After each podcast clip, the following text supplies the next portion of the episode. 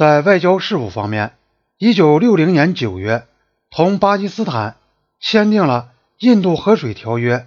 这似乎表明，只要双方怀有诚意、耐心和进行公平的调解，最棘手的争端也终能得到解决。但在条约签订后，尼赫鲁和阿尤布的会谈却说明，克什米尔仍然是问题的核心。在这个问题上，印度所愿做出的最大限度的让步，仍然远远没有达到。巴基斯坦所能接受的最低限度的要求。同尼赫鲁的会谈，使阿尤布深刻地认识到，希望说服印度在克什米尔问题上同意达成某种可接受的妥协方案是不现实的。从此，印巴关系不断的恶化，终于在一九六五年九月爆发了战争。在这个时候以前。巴基斯坦及其西方盟国一直满怀希望的想在次大陆搞联合防御，这种想法早在印巴分治的时候就产生了。当时曾考虑要成立一个永久性的联合防御委员会。一九四八年，尼赫鲁还在制宪会议中讲到，联合防御的问题对于印度。和巴基斯坦双方都是个重要的问题。当条件成熟的时候，政府将乐于考虑这一问题。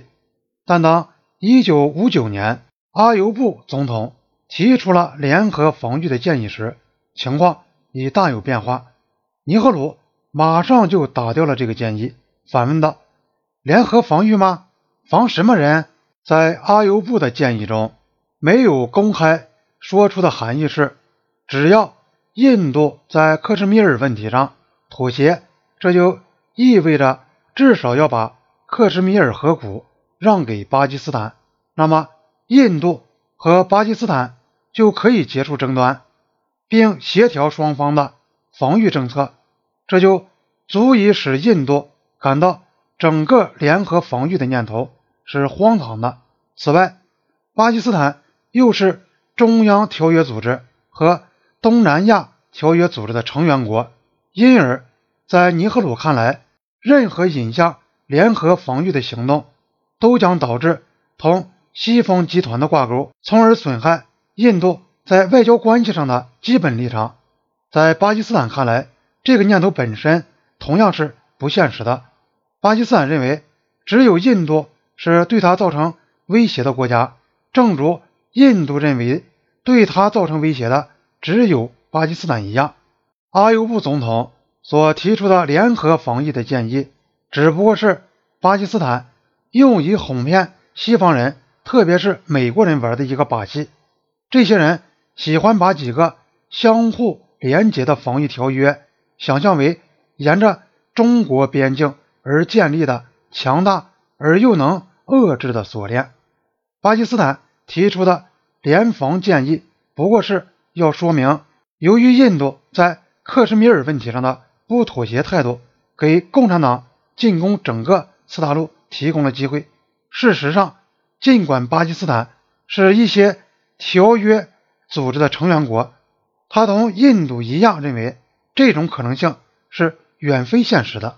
一九六零年新德里高级会谈后，中印边境。起初比较平静，只出现过一些孤立的和微不足道的事件，但这些事件也成为双方相互提出政治抗议的根据。双方都指责对方破坏了两国总理关于避免摩擦的协议，双方也抗议了对方飞机越境。北京说，飞越印度东北部高空的不是中国飞机，而是。从曼谷起飞的美国间谍飞机，在一九六一年中期，有这样的一架从福摩萨起飞的飞机在缅甸上空被击落。中国方面又转而抗议印度飞机飞越阿克塞钦。新德里拒绝了这个指责，但并没有否认它，因为对印度政府来讲，在阿克塞钦中国占领的领土上空进行侦察飞行，不能被认为是侵犯了中国领空。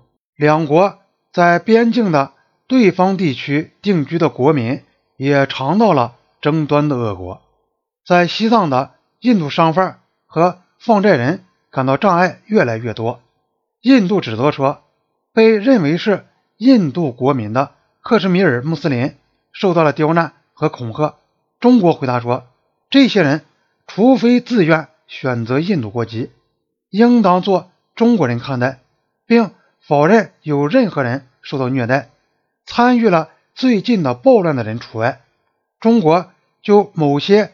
居住在加尔各答和噶伦堡的中国人被驱逐出境一事提出指责。印度回答说，被驱逐的几个住在印度的中国人曾从事于损害印度国家利益的活动。印度在中国驻噶伦堡的商务机构周围布置了岗哨，驻西藏的印度商务机构以及根据1954年协定。进行旅行的印度官员也遇到越来越多的困难。